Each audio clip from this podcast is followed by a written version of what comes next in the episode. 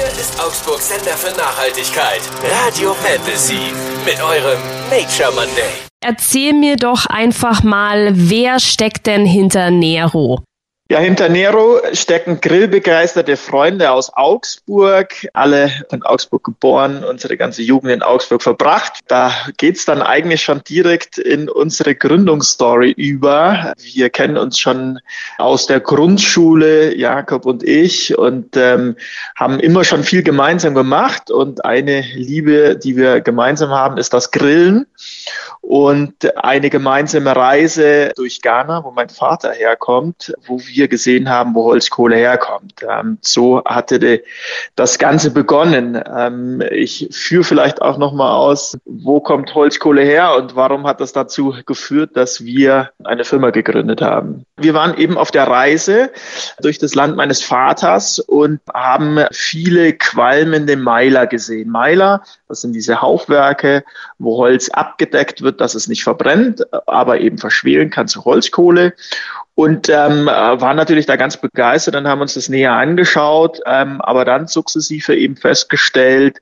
dass da doch ein erheblicher Raubbau an der Natur mit einhergeht. Nicht, dass die Meiler nur qualmen und doch echt sehr viele Kinder ähm, da oft in die Arbeit einbezogen werden, aber eben auch das Holz äh, und alte Urwälder äh, gerodet werden und sich doch größere Strukturen dahinter befinden. Und als wir dann noch festgestellt haben, dass das gar nicht für den lokalen Markt ist, sondern das Ganze nach Europa transportiert wird und wir hier in den Tüten eigentlich das kaufen, was in Ghana an Raubbau passiert, waren wir so schockiert, dass wir gesagt haben, das kann heute eigentlich nicht mehr sein und das können wir besser und wollen wir besser machen. Erzähl doch mal, was macht ihr anders? Also nachdem wir gesehen haben, was eigentlich am Markt schief läuft, haben wir uns natürlich die Frage gestellt, ähm, wo sind die Probleme und wie lösen wir sie? Und das erste große Problem hatte ich kurz ja schon mal dargestellt, waren eben diese qualmenden Meiler, wo Rauchgase in die Luft gelangen, auch in die Atemwege der ähm, arbeitenden Bevölkerung dort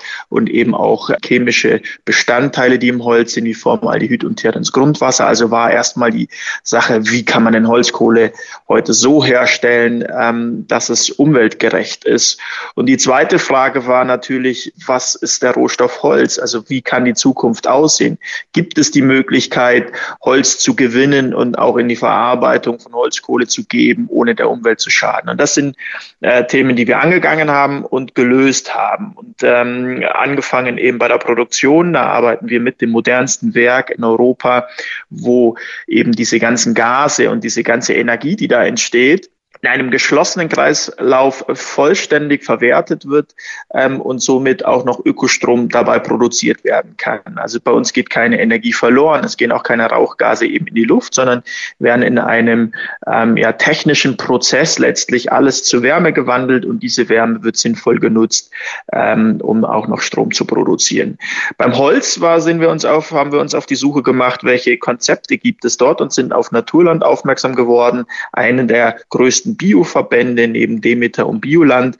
Und die arbeiten schon seit 30 Jahren in der Forstwirtschaft, sind dort Vorreiter und haben gesagt, das, was wir vom Acker und von der Agrarwirtschaft kennen, möchten wir auch in, der, in, der, in den Wäldern umsetzen.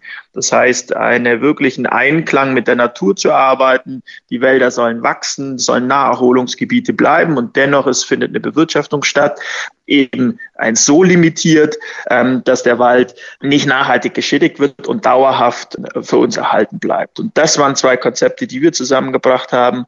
Das machen wir anders als die herkömmliche Holzkohle am Markt. Mhm.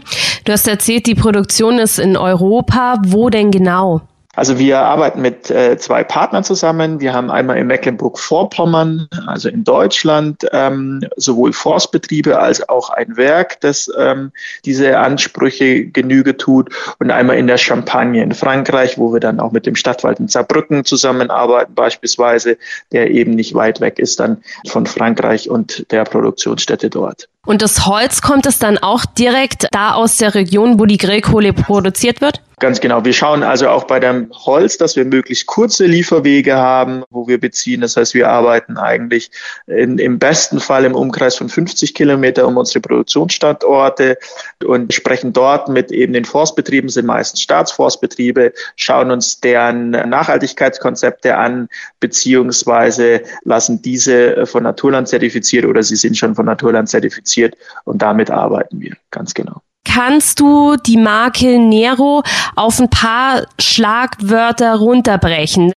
Wenn die Leute Nero kaufen, ähm, dann kaufen sie unser Konzept und das ist regional. Das heißt, das Holz regional einzukaufen aus Forstbetrieben, die im Einklang mit der Umwelt, also ein sogenanntes naturnahes Konzept verfolgen. Der Wald darf also bleiben, wie er ist.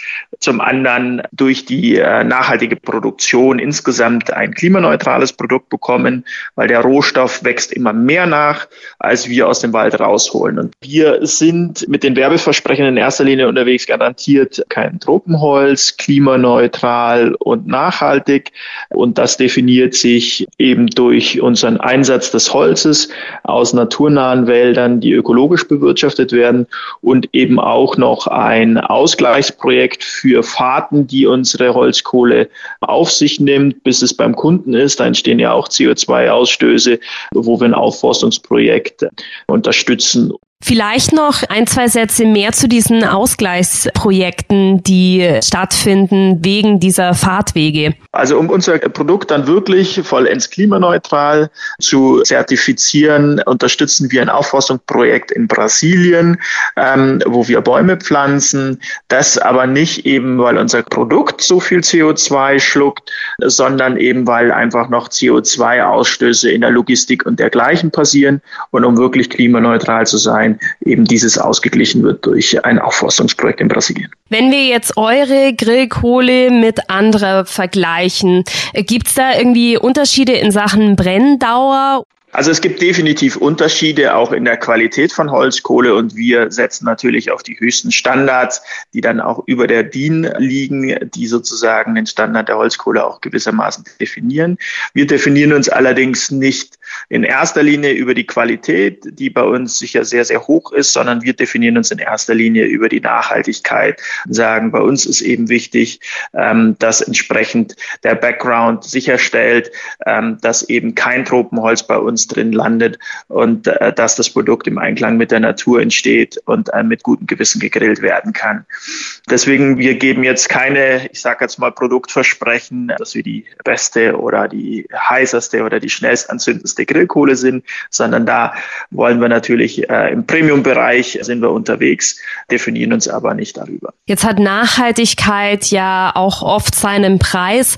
Was sagst du den Leuten, die sagen, mir ist aber dieses Nero-Produkt Produkt einfach zu teuer. Wir sehen es so, dass wirklich eine gute Holzkohle, da braucht es wirklich gar nicht so viel. Also mit einem äh, ja doch recht kleinen Sack mit zweieinhalb Kilo kann man ohne weiteres drei bis vier tolle Grillerlebnisse haben und das runtergebrochen ist unseres Erachtens dann gar nicht mehr so teuer.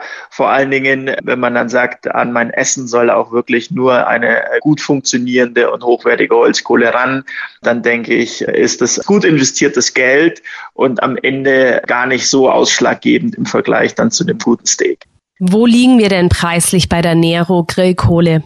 Wir liegen bei einem zweieinhalb Kilo Sack bei 6,99 und sind damit, ich sage jetzt mal schon im Premium-Bereich der anderen, aber vergleichbaren Holzkohlen, die liegen da eigentlich auch. Wo kann ich denn eure Grillkohle kaufen? Unsere Grillkohle ähm, bekommt man eigentlich in jedem gut sortierten Biomarkt, ähm, aber auch schon recht flächendeckend bei der Rewe und bei Obi zum Beispiel. Wir sind grundsätzlich deutschlandweit distribuiert, genau.